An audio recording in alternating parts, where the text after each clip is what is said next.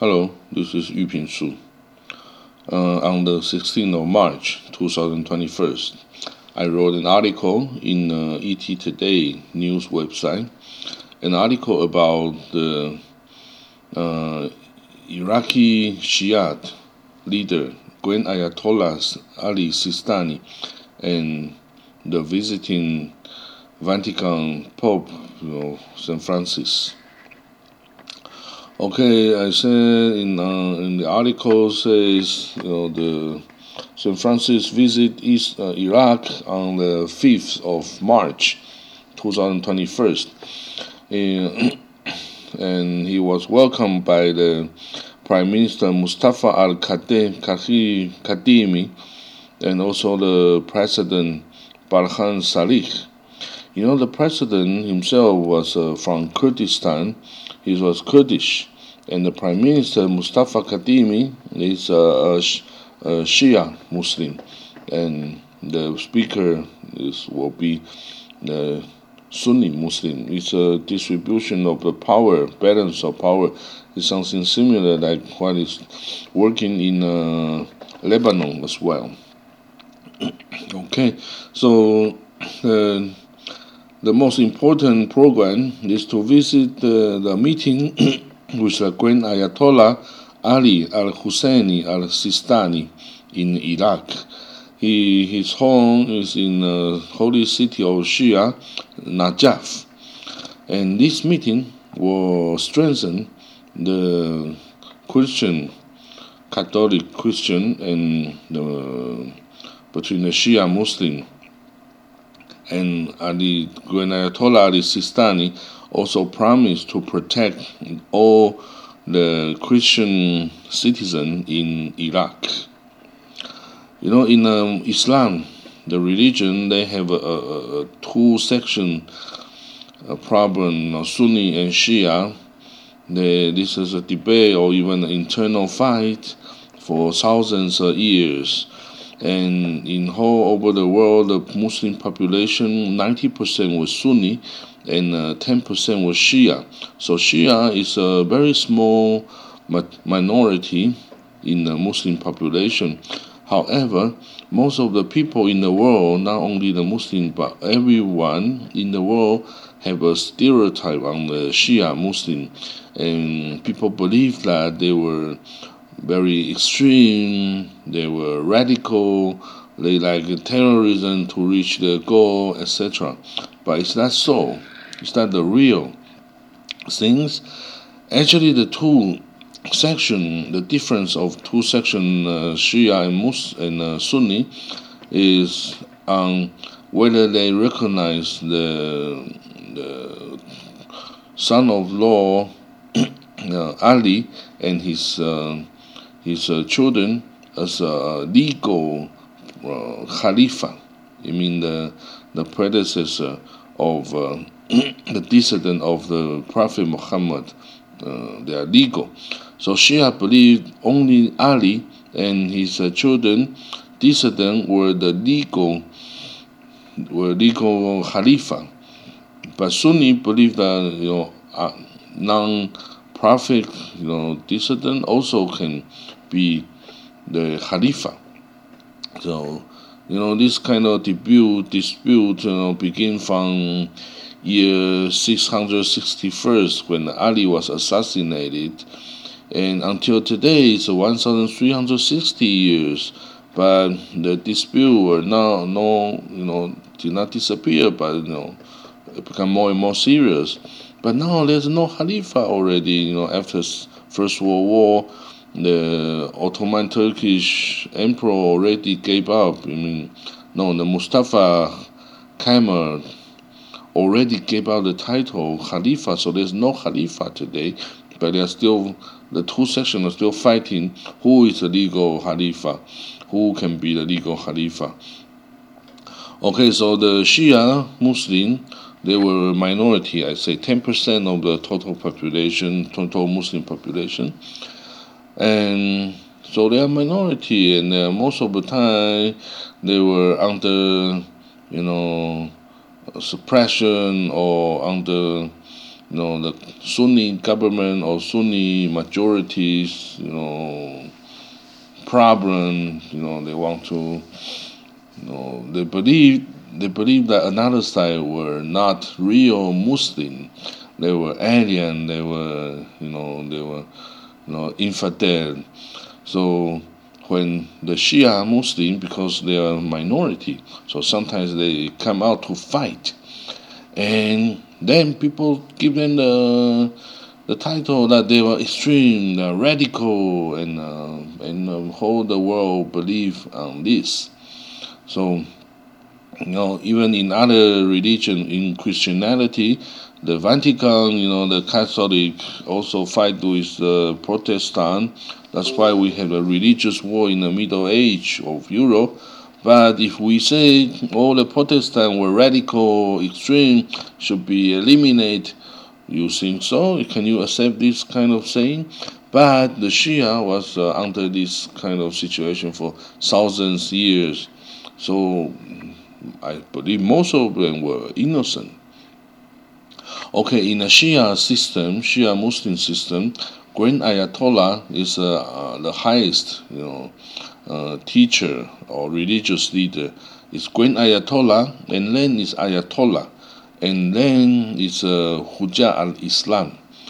So the Shia, you can find Shia Muslim in Iran, Iraq, Pakistan, India, Syria, Lebanon, Bahrain, or even you know in Saudi Arabia and in Egypt as well.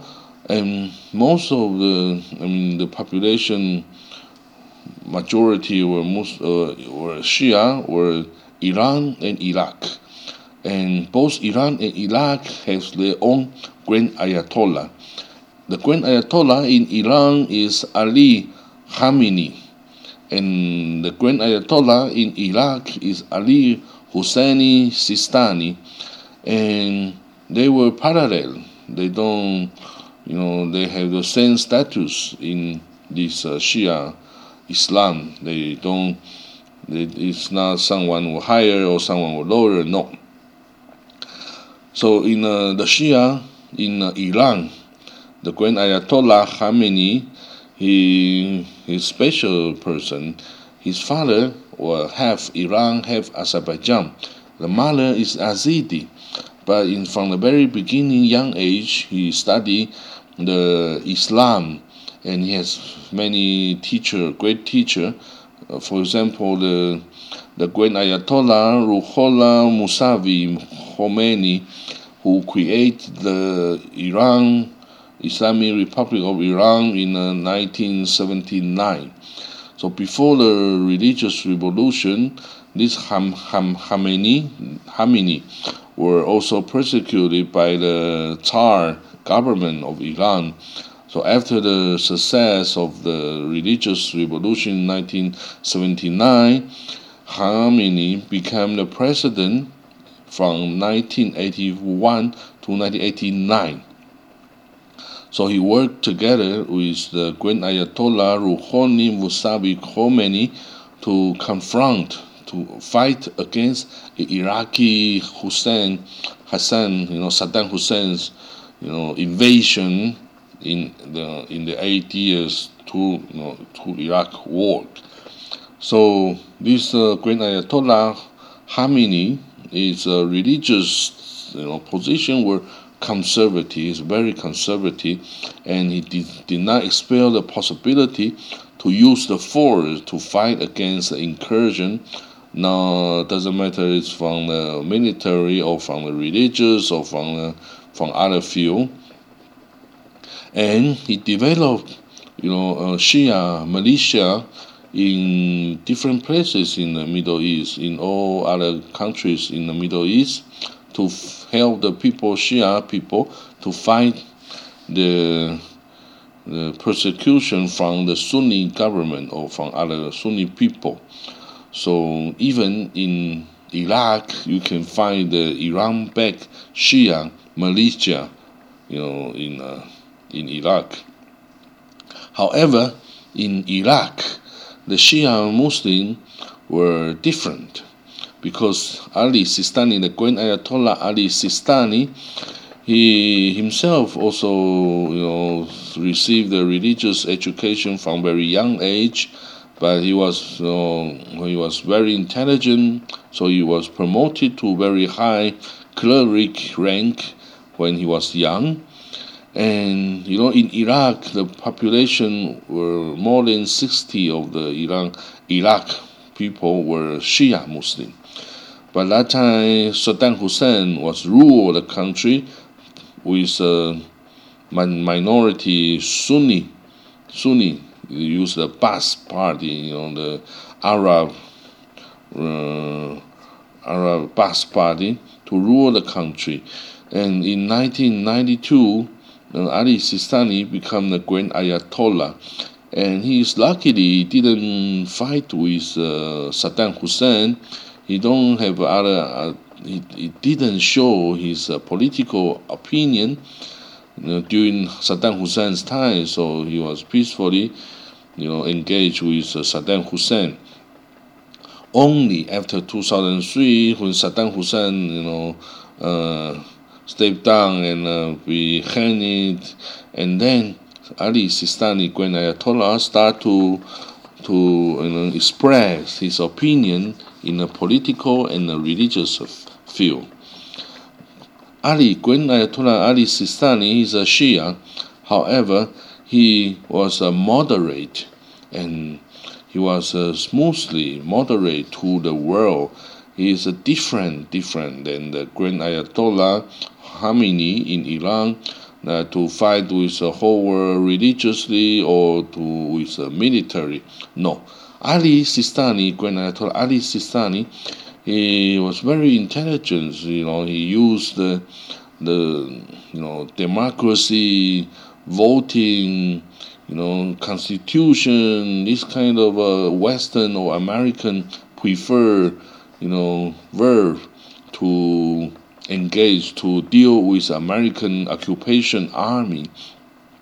So after the fall of Saddam Hussein, he called for the Iraqi, you know, Shia cleric to participate in the politics. So some cleric they organized their own Shia militia. But Ali Sistani, the Grand Ayatollah Ali Sistani, he is against to use forces to expel the American and the European occupation, you know, army, and instead he called for the whole people to work with the American occupation army to establish Iraqi own constitution and democratic voting system. And uh, to encourage the people to vote he even you know declared a fatwa you know uh, a religious order, fatwa, and ask the women to go outdoor to vote. And he said it's a religious obligation. Even the husband stopped them and they need to go. You know why? Because he know you know Shia was uh, 65% of the population of Iraq. If the the people more people to vote, more possibility he will win the election. He doesn't need to use uh, violence to take the power. So very soon, Iraq established a new, new democratic government, and the mainstream was Shia, because the Shia is a large population, the majority of population. So, so Shia took Iran, Syria, and then Iraq. But because these processes were peacefully you know, democratic voting. So, and Iraq new government also work with uh, other, with America and the United States, you know, and other European Union or international community. So whole the world didn't notice that, wow, the Shia already control another big country, Iraq. But uh, luckily, the two Shia were different, you know, the Iraq and Iran they they are all Shia, but they were not on the same system. No, they have their own Grand Ayatollah, and they have they rule the country with their own idea. So the Iraqi Shia under the uh, Grand Ayatollah Ali Sistani is always moderate to internal problem and external problem. They don't fight with America and Europe. They don't persecute the Shia, the, the, the Sunni, and other religious citizens like Christian, Yazidi, Zoroaster, etc. And only one behavior, one action were more you know, active is like 2014. The Grand Ayatollah Ali Sistani declared a fatwa and called for the Iraqi people united to support the government to fight against the Islamic State. The Islamic State is a Sunni extreme organization who they you know they create their almost establish their own country on the territory on the fallen Syria and Iraq, Iraqi territory, including Mosul and other big city, and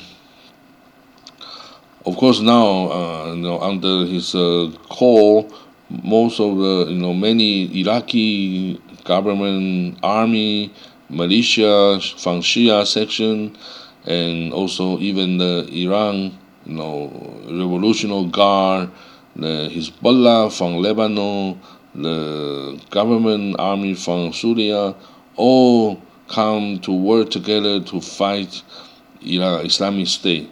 So Islamic State already, you know, eliminated in 2019, but of course some some remnants still, you know, uh, fighting somewhere, you know, in the in the region.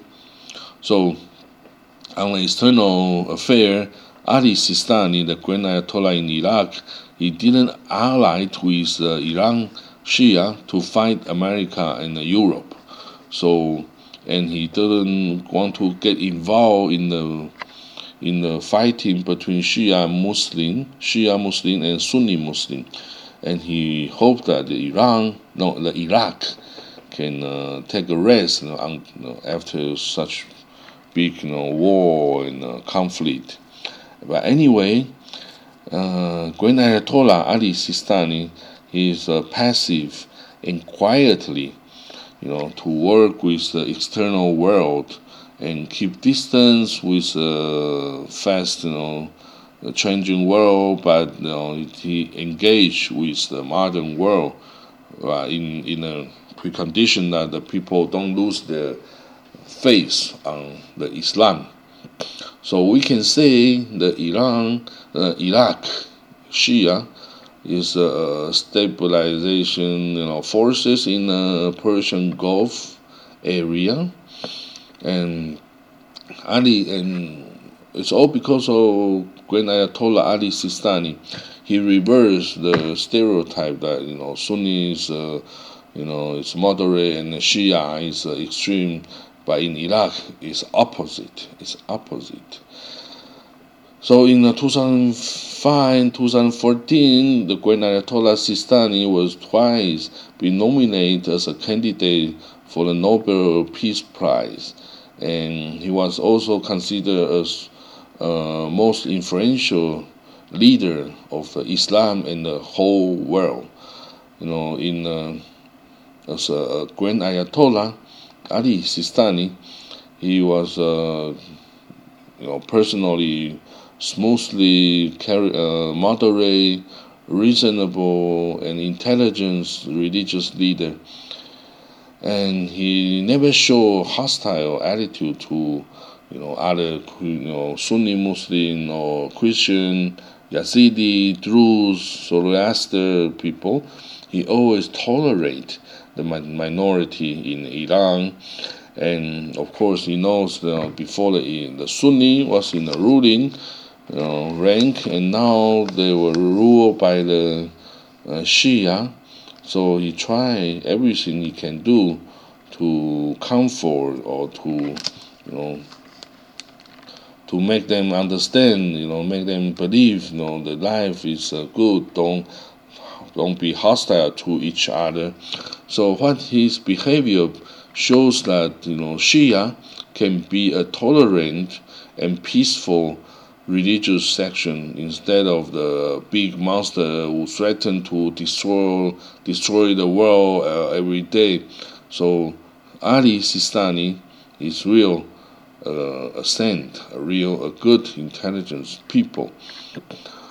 Okay, so this this really historical meeting between uh, Saint Francis and Queen Ayatollah Ali Sistani is a, a big event in the Western religious history, and he represents that the conflict between religion and civilization is not always deadlock.